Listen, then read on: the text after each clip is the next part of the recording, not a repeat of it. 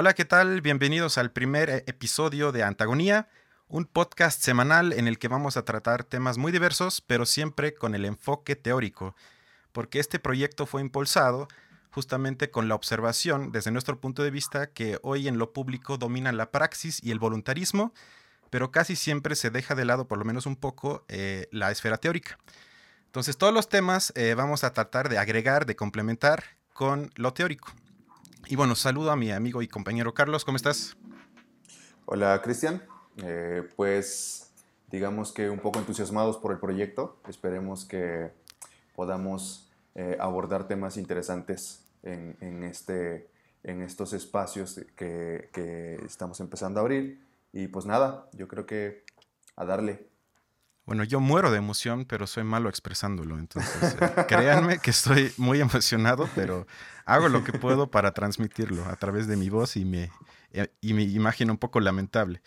Em, bueno, hoy el primer tema es, y usamos como pretexto, el último libro de Slavoj Žižek, que el filósofo esloveno llamó, como no podía ser de otra manera, pandemia. Entonces usamos eh, sus reflexiones, provocaciones y afirmaciones para pensar un poco sobre lo que pasa eh, con respecto al COVID, pero al mismo tiempo también sobre lo que está pasando en los Estados Unidos y desde hoy en Jalisco, es decir, sobre las protestas de muchísima gente.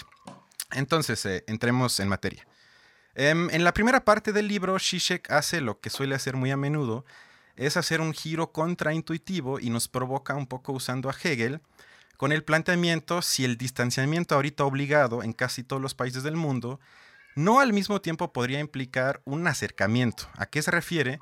En que hoy en día que nos enfrentamos todos cuando nos vemos eh, usando el cubrebocas, que entonces eso nos obliga, porque no hay de otra, a observar al otro de forma mucho más profunda y detenida, y de esa manera entonces Zizek plantea la pregunta provocativa sin duda, de que quizás una mirada íntima hacia los ojos de alguien es más íntima que estar tocándolo y abrazándolo. ¿Cómo ves?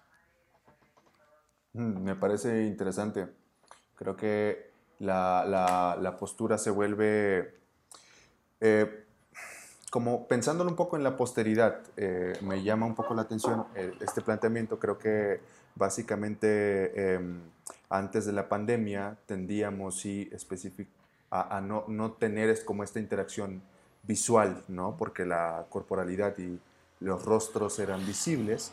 Y no, no estoy seguro, ¿no? Si, si esto puede ser posible, porque creo que es posible entre las personas que nos conocemos, ¿no? Pero, por ejemplo, un poco la experiencia de lo que sucede, no sé si a ti te ha pasado, pero cuando salimos a los centros comerciales, cuando salimos en los espacios públicos donde transitan otras personas que no son cercanas a nosotros, eh, se siente o, hay una sensación extraña, ¿no? Al, al, al no poder mirar las fracciones, las facciones eh, de los rostros de las personas y nos miramos con un cierto tinte de sospechosidad. No sé si tú ¿De miedo? Lo has, eh, eh, sí, es un poco como tener esta, esta sensación justo de, de, inseguridad por, por no saber las condiciones en las que puede estar el otro.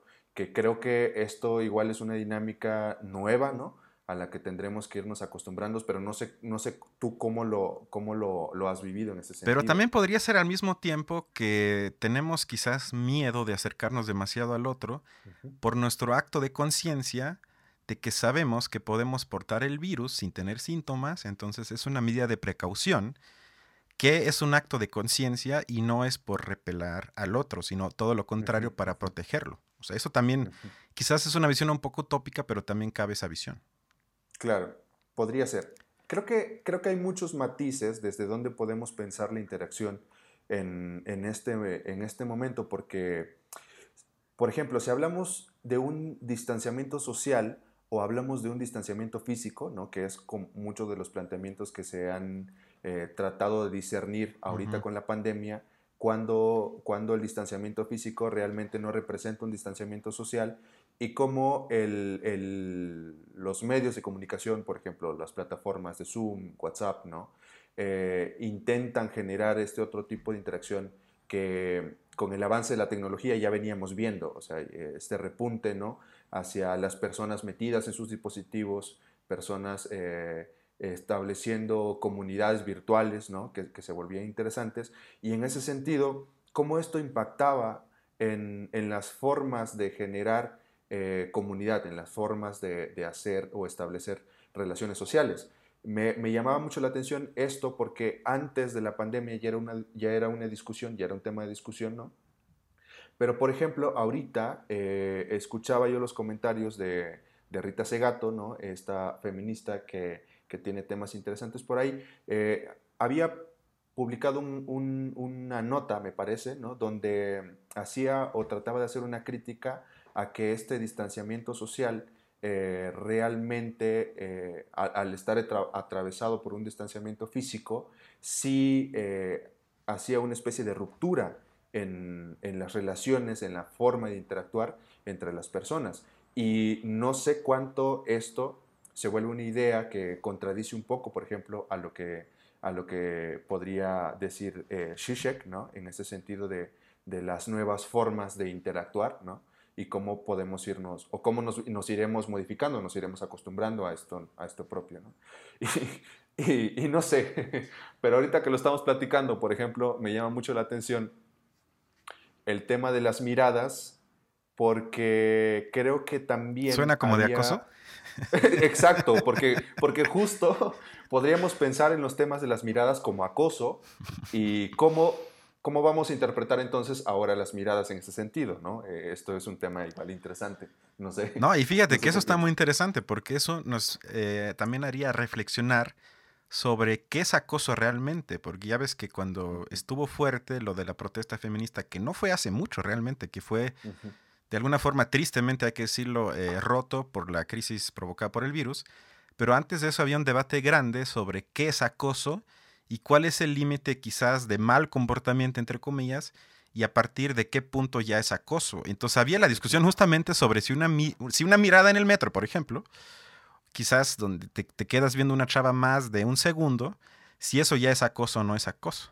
Entonces eso también sería interesante, porque ahí las feministas quizás que simpatizan un poco con Marta Lamas argumentaban que no, que eso para nada es acoso, que ni siquiera los piropos son acoso, sino el acoso comienza cuando es una actitud repetitiva, no porque se te quedan viendo 10 segundos en el metro, y, pero muchas feministas contemporáneas argumentaban que no, que el acoso ya comienza con una mirada. Entonces, eso también está interesante, pero Shishek yo creo que también diría que por lo menos es positivo que estemos discutiendo esos puntos. Y creo que ahí sí podríamos estar de acuerdo. Sí, sí, que sería bien interesante. sí, o sea, eso es... Em, porque regresando al tema de, de, cómo, por ejemplo, yo tengo amigas feministas que plantean esta, justo he preguntado de forma directa, oye, ¿cuándo cuando una mirada sí es acosadora y cuando no, y planteaban el asunto de, que tiene que ver con los movimientos, ¿no? las facciones del rostro y cómo eh, el involucramiento, por ejemplo, de, las muecas con la boca se volvían un, factor para, para, decir, eh, estás mirando de forma lasciva, ¿no? O sea, estás mirando de forma en la que me siento agredido. Y con el cubreboca se va a resolver mucho de esto pero entonces justo la discusión se volverá mucho más fuerte en ese sentido. Sí, eso va a estar, eso por lo menos es una provocación de Shishe, creo que vale la pena. La siguiente, que también me parece igual de importante e interesante, es cuando nos hace la pregunta, eh, ¿qué pasaba con nuestra, entre comillas, normalidad previa al coronavirus? que permitió que un virus, entre comillas, insisto, un virus, eh, provocara una crisis mundial. Entonces nos hace la pregunta si de veras es deseable regresar a ese estado o si no debemos, entre comillas, aprovechar lo que está pasando para evitar justamente regresar a nuestro punto de comienzo. Sí, está y ahí viene este lema que ha circulado en, las redes sociales que, se vuelve eh, un aspecto puntual de, lo que acabas de comentar, que es eh, no queremos regresar a la normalidad porque la normalidad era el problema, ¿no? Y creo que ahí podremos abarcar muchísimos puntos, ¿no? Eh, y al que me quería referir yo em, es principalmente a este asunto de a dónde habrán espacios que se tratarán o, que se extrañarán, ¿no? Eh, pensándolo eh, e, extrañaremos tener una vida como la que teníamos antes y entonces sí tendremos que modificar ciertos aspectos y en dónde no. Porque, por ejemplo, hoy eh, una red de, de, proyectos de comunicación que se dan, por ejemplo, en el estado de Oaxaca, que trabajan con muchas comunidades indígenas, lanzaban una nota donde, de, donde justo el tema era el regreso a la nueva normalidad, ¿no? como pregunta. Y ellos relataban que en muchas de las comunidades indígenas, lo único que se había modificado de las dinámicas sociales internas era la restricción eh, y, el control de las salidas e ingreso en las comunidades. De ahí en fuera, la vida social seguía como siempre ha seguido. Y creo que este es un tema bien importante que viene a trastocar eh, todas las dinámicas sociales eh, existentes en los espacios citadinos. No sé, no sé cómo lo pensarás tú, pero desde esta perspectiva a mí me, llamaba la atención porque nos habla de un, de un asunto de eh, la sociedad particionada como en distintos niveles y en distintas cartografías sociales, ¿no? Eh, que, vuelven la, problemática de la pandemia, como en todos sus aspectos, eh, puntos de analizar específicos. ¿no? creo que esto es importante. sí, estoy de acuerdo y creo que para esto sirve ahorita escuchar una parte de una conferencia que dio el mismo Shishik hace algunos meses, porque algunos dicen, y creo que eso también es cierto, que quizás incluso si hay un cambio y si no regresamos a lo que estaba previo, lo nuevo, entre comillas, también podría ser peor que lo que había antes. Claro. O sea, tampoco hay que ser ingenuos de pensar si hay un cambio siempre es para bien, también, también puede ser para mal. Entonces muchos tienen miedo, tienen la imagen distópica que quizás nos vamos a convertir metafóricamente hablando en chinos. Entonces, ¿qué representa China como país hoy en día para los que nos asumimos como que se llama de manera genérica izquierda. Entonces ahí sirve el fragmento que ahorita vamos a ver. Venga. The 20th century left was defined by its opposition to two fundamental tendencies of modernity. The reign of capital with its aggressive individualism and alienating dynamics, and the authoritarian bureaucratic state power. What we get in today's China is exactly the combination of these two features in its extreme form strong authoritarian state, wild capitalist dynamics. And this is the most efficient form of socialism today.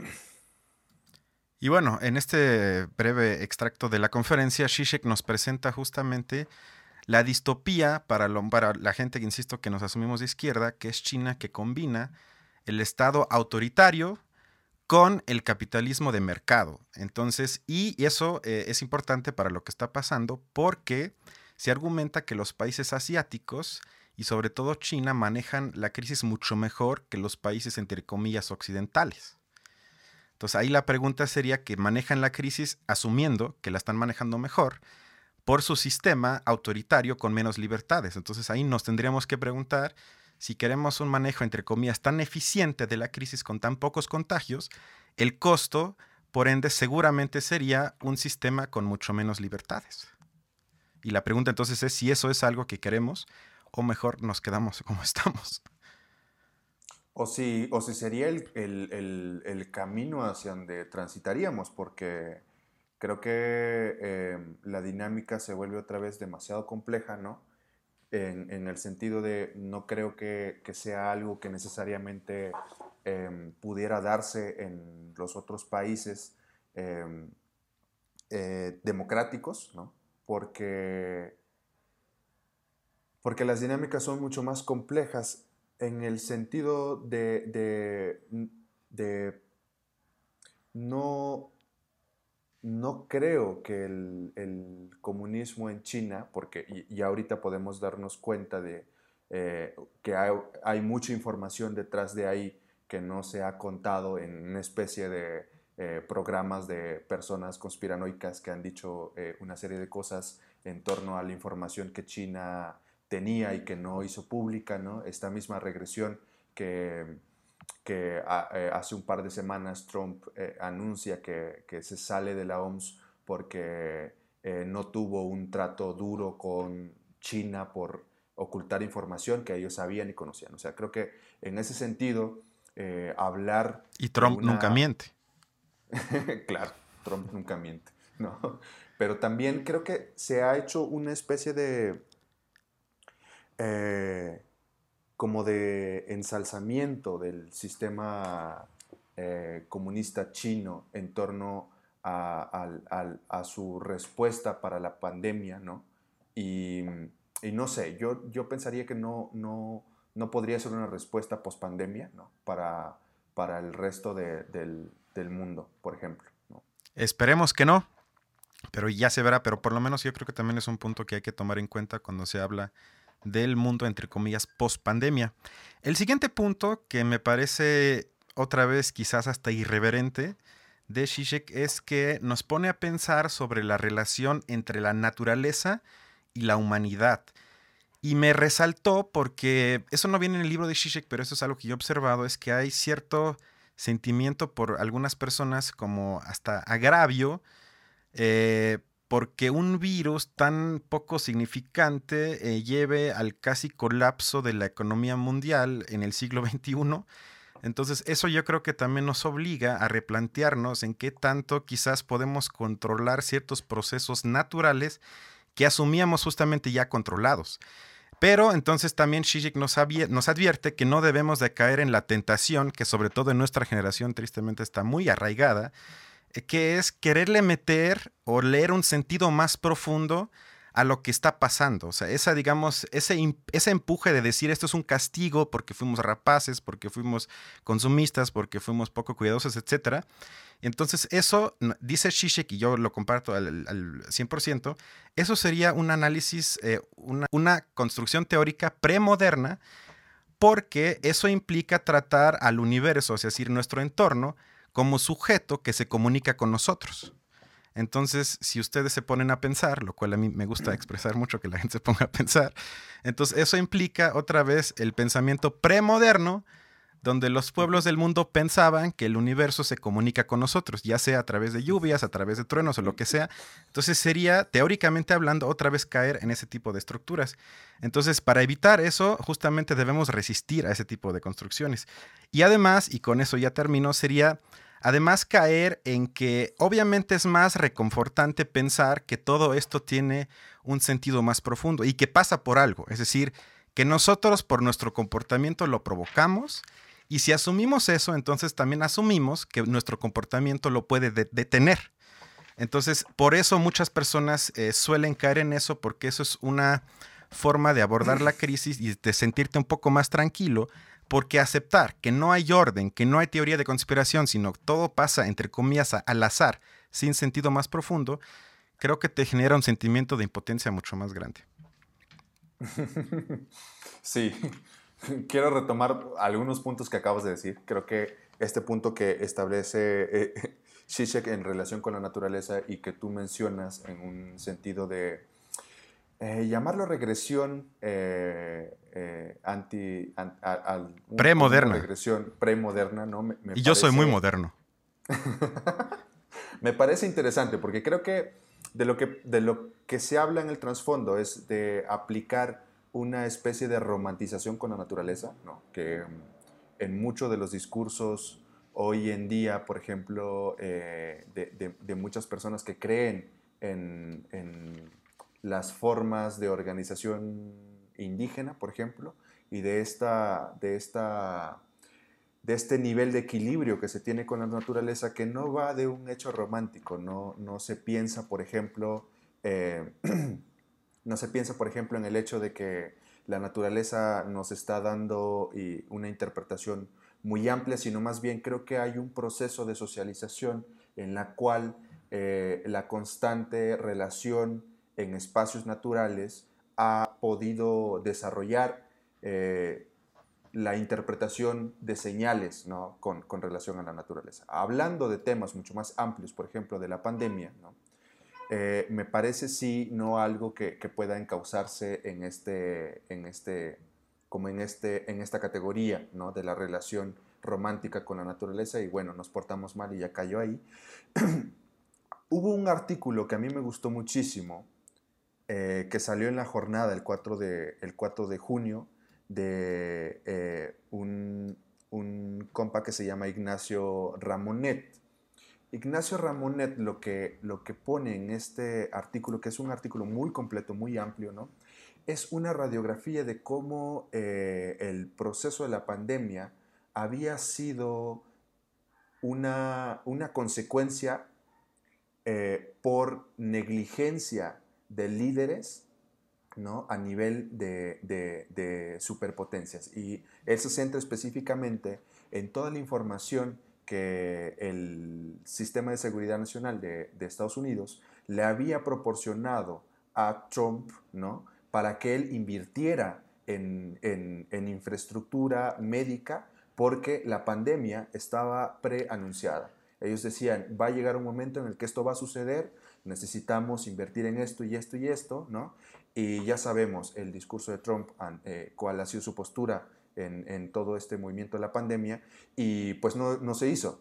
Y entonces tenemos a un país que es la superpotencia que tenía los recursos y contaba con, el poder para poder eh, responder de manera adecuada a la pandemia, eh, con una crisis eh, que lo convirtió en, uno de los países más afectados por este, por este tema. ¿no? Sí, nada más complementando lo que dices, también en el Parlamento alemán en 2012 los expertos presentaron un plan de que prácticamente anuncia lo que está pasando ahorita. Advirtieron al Parlamento alemán que esto puede pasar, que esto va a pasar, que no se sabe en qué año, pero va a suceder y para que el impacto sea leve se tienen que tomar medidas preventivas.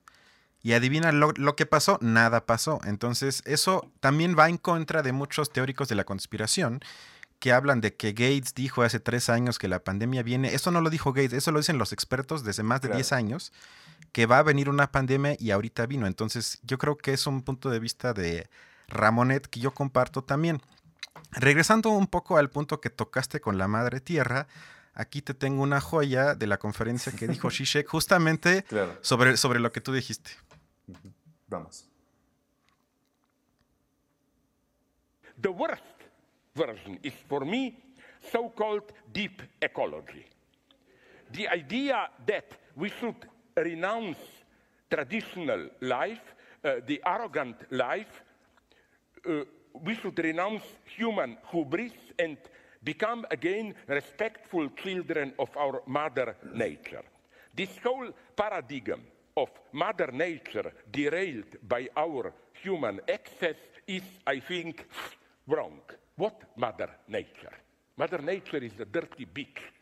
Just imagine all the catastrophes that happens on Earth before humanity. Where does oil come from? Where uh, nature is in, in uh, nature is completely chaotic. Don't, don't, don't play the game of returning to balance. That's the problem. There is no natural balance. What all the talk about how we humanity pose a threat to the life on the earth really amounts to is our worry about our own fate. What if we cause the end of human life on earth? Earth itself is indifferent to it. Earth already went through many similar distraction, distractions. When we worry about environment, let's be at least honest. We worry about our own environment. We want our own good and safe life.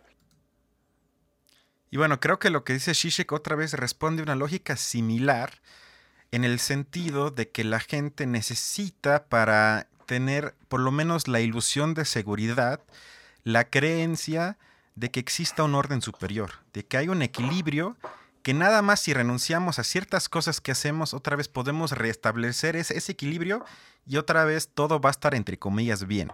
Entonces, ese pensamiento, otra vez, yo creo que Zizek no lo dice ahorita, pero creo que estaría de acuerdo, que se podría calificar como premoderno.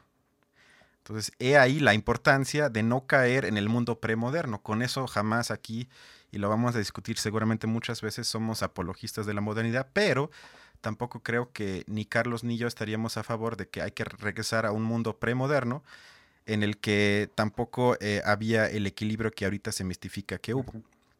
Y creo que estás de acuerdo, ¿no? Creo que en ese sentido sí, y, me gustaría traer a colación eh, a Durkheim desde un planteamiento en el cual em, establece formas de organización eh, que primeramente lo podemos pensar como ritos, ¿no? Eh, formas de organización que, estaban ordenadas por, una, por, un, por un mecanismo de, ritualístico que permitía eh, una integración social eh, en, en, ciertas comunidades específicas.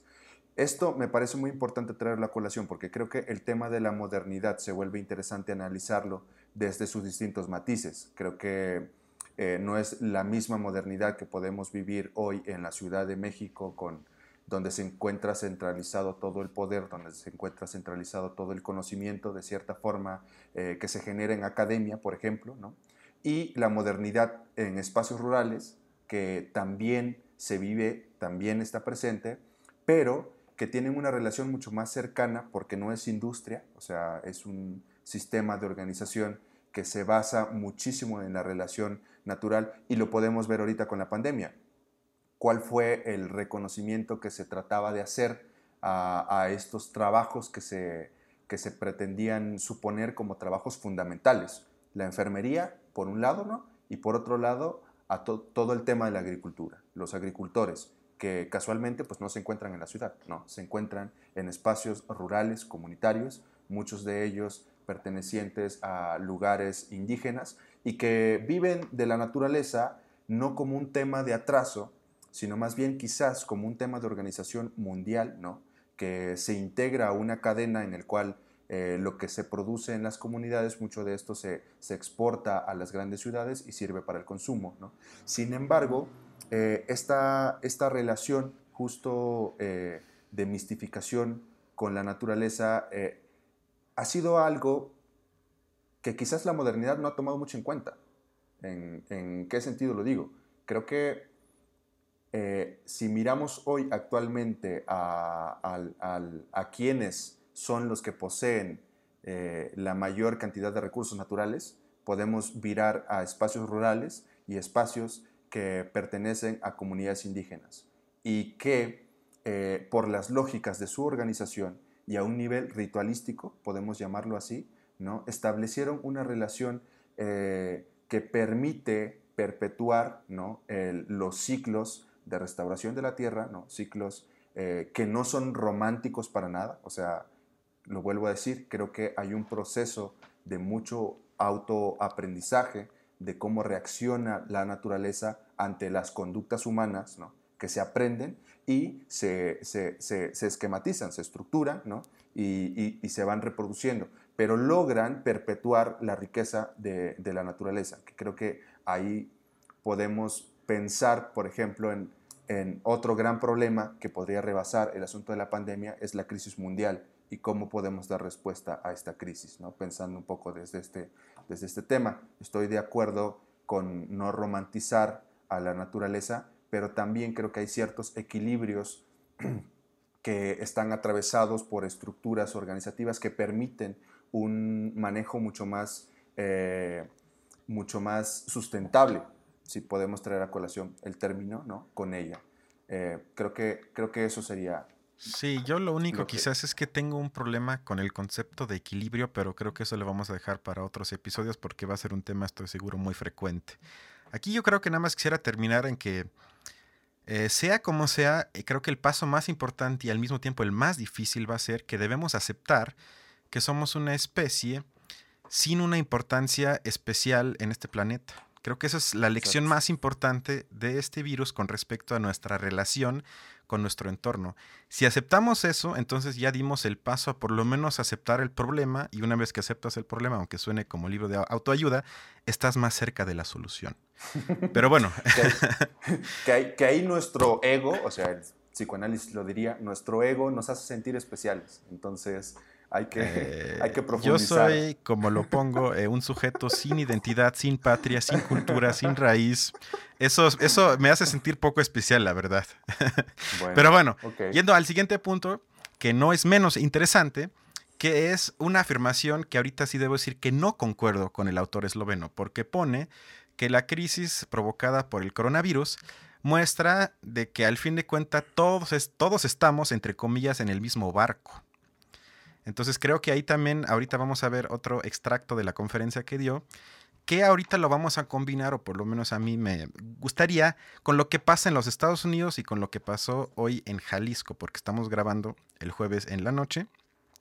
Entonces, es decir, vemos las protestas y vemos entonces quizás que no todos estamos en el mismo barco y que la crisis efectivamente, quizás pregunto, ahorita tú me dirás, afecta más a unos que a otros, lo cual entonces eh, está contradiciendo lo que dice Shishek en el libro. Pero bueno, veamos desde qué punto de vista Shishek observa las protestas, que no son las actuales, pero que creo que aporta algo lo que dijo en la conferencia. The fact that they were not motivated by a new vision of some post communist future. As Habermas put it, The Central and Eastern European revolutions were just what he called rectifying or catch up Nachholende revolutions. Their aim was to enable Central and Eastern European societies to gain what the Western Europeans already possessed. In short, to rejoin the West European normality. Entonces aquí la pregunta sería, si las protestas en los Estados Unidos, en Jalisco, pero también en otras partes del mundo, son protestas en el sentido de que piden inclusión o protestas que piden una revolución y en consecuencia un cambio de sistema. Interesante, creo que, creo que aquí podría, eh, a ver, creo que es importante entre, entre entre las divisiones de los tipos de protestas que podrían existir, ¿no? Y los llamados, esta, esta disección que existe, por ejemplo, eh, desde eh, los teóricos de los movimientos sociales, ¿no?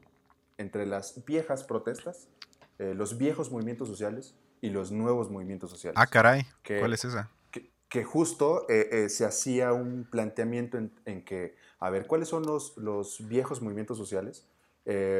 son aquellos en los cuales estaba justo esta, esta lucha contra el capital, eh, la lucha del proletariado, ¿no? Para eh, tener eh, derechos laborales, mejores condiciones, incluso era una lucha frontal contra el capitalismo, ¿no?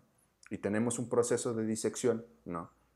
con esto, con, el cambio de paradigma que surge en los 60 con, con, la revolución cultural y todo este cambio, la muerte que, habla Fukuyama de la muerte de la historia, ¿no? Y que entonces existe en nuevos movimientos sociales que ya no buscan derrocar el sistema capitalista, sino más bien buscan un tipo de adecuación y mejores condiciones dentro del mismo sistema. Que eso sería que buscan inclusión, ¿no? Que, que, buscan sí inclusión, pero aquí hay que tener mucho cuidado porque creo que, eh, por ejemplo, Mm, la comunidad afroestadounidense, la comunidad indígena en, México, ¿no? Eh, refiriéndonos a la comunidad indígena, ellos tuvieron inclusión en 1994 cuando eh, se, integra en, se integra en el artículo 2, ¿no? que México es un país pluricultural. ¿no? Eh, están ahí, integrados. Sin embargo, a nivel de derechos no existe un reconocimiento real que les permita a ellos eh, tener mejores condiciones de seguridad en cuanto a la vida, ¿no?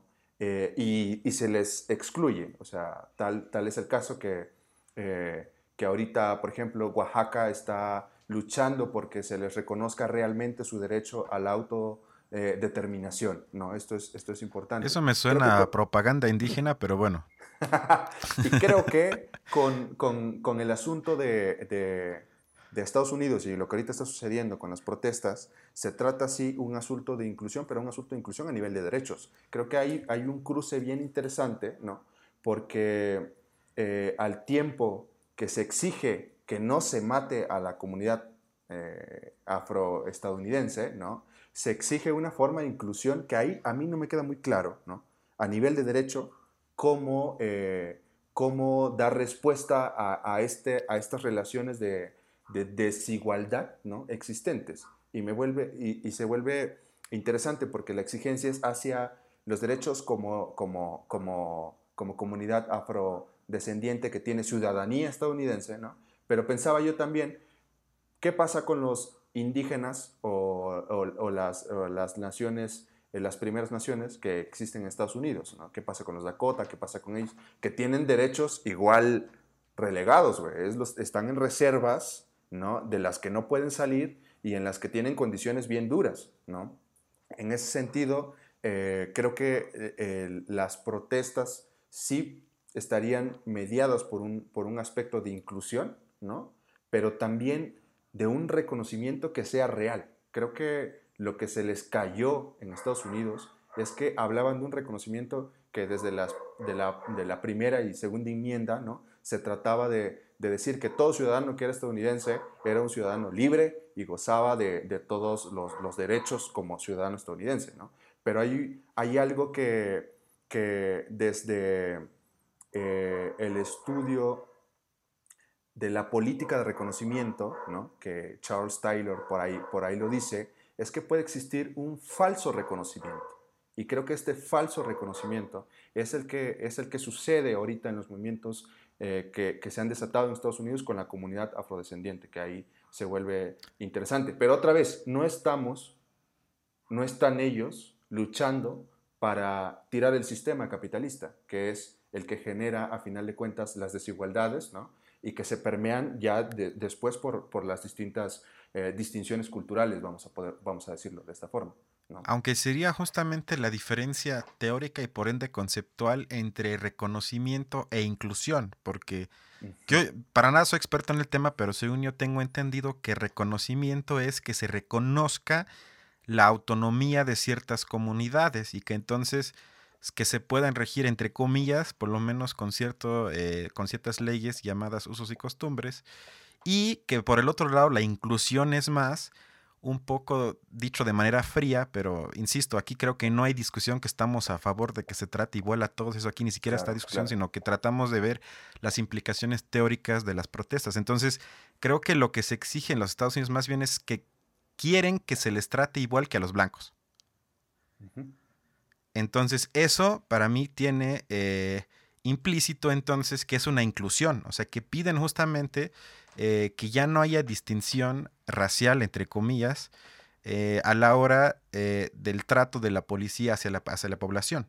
Pero eso creo que no es cuestión de reconocimiento y mucho menos es cuestión de cambio de sistema. Entonces, eso se llevaría al planteamiento teórico que no tengo la respuesta, pero la voy a poner como pregunta. Si es posible que en un sistema capitalista todos estén incluidos y todos sean tratados de la misma manera. Esa es la pregunta, si eso se puede o no. Eso es importante, ¿por qué? Porque entonces em, las propuestas ahorita eh, por la gente negra en los Estados Unidos, si va hacia la inclusión, quizás estamos ahí eh, cayendo en un error teórico y quizás a nivel teórico en el capitalismo es imposible. Entonces se tendría que cambiar eh, la formulación del problema para llegar quizás a una posible respuesta. Por eso la importancia sobre pensar si es posible una inclusión o si no es posible. Creo que es interesante y creo que no estás, no estás alejado de la discusión teórica que se tiene en torno a una política de reconocimiento ¿no? y, y una política, digamos, eh, universal que está atravesada por, por un hecho de, de, dignidad humana, ¿no? que, que, tú eres importante porque eres, un, eres, eres otra persona, tienes vida, tienes conciencia, ¿no? Y por eso te reconozco como tal. Pero por otro lado, eh, lo que sucedía era, era las, las distinciones culturales eh, diferenciadas que existen en la sociedad. Me, me, llama ahorita traer a colación un, fragmento de lo que Judith Butler habla cuando se refiere al reconocimiento y creo que podría ser importante para este tema de, los movimientos sociales hoy día. Ella dice, eh, pedir reconocimiento u ofrecerlo no significa pedir que se reconozca lo que uno ya es, ¿no? Eh, significa invocar un devenir, instigar una transformación, exigir un futuro siempre en relación eh, con el otro, ¿no? También significa poner en juego el propio ser y persistir en él, en la lucha por el reconocimiento. Creo que creo que eh, el fragmento a mí me, se me hace muy interesante porque justo esto, esto que tú decías, a ver, eh, no yo quiero que, que, me reconozcan, yo quiero que me reconozcan como a los blancos, no lo sé, pero quiero tener los mismos derechos que tienen los blancos, bueno, ahí creo que aún uh, podemos aterrizarlo un tema de exigencia de derechos concretos, ¿no? Que ahí es donde se vuelve complicado porque ¿cómo resuelves esto? ¿Cómo resuelves eh, esta, esta persistencia racializada a nivel simbólico para aterrizarlo en algo concreto, es decir, en leyes ¿no? que, permitan, eh, no, que permitan esta convivencia ¿no? a través de, de, una justicia social que te permita tener una vida digna, ¿no? seas del color que seas, porque creo que no solo se incluiría la comunidad negra, se incluirían a los indígenas de Estados Unidos, se incluirían a las, las comunidades eh, asiáticas que, que están en, Estados Unidos y que también son grandes, ¿no? O sea, creo que sí, exacto, es decir, que se construya la manera en que se pueda respetar la dignidad humana de todos. Creo que ahí podemos coincidir, aunque eso es quizás también muy cerca del voluntarismo, pero creo que en eso podemos coincidir. Y bueno, con esto se acaba la primera parte del tema sobre el libro de Shishek, porque ya se nos acabó el tiempo y nos vemos con la segunda parte en algunos días. Ahí estamos.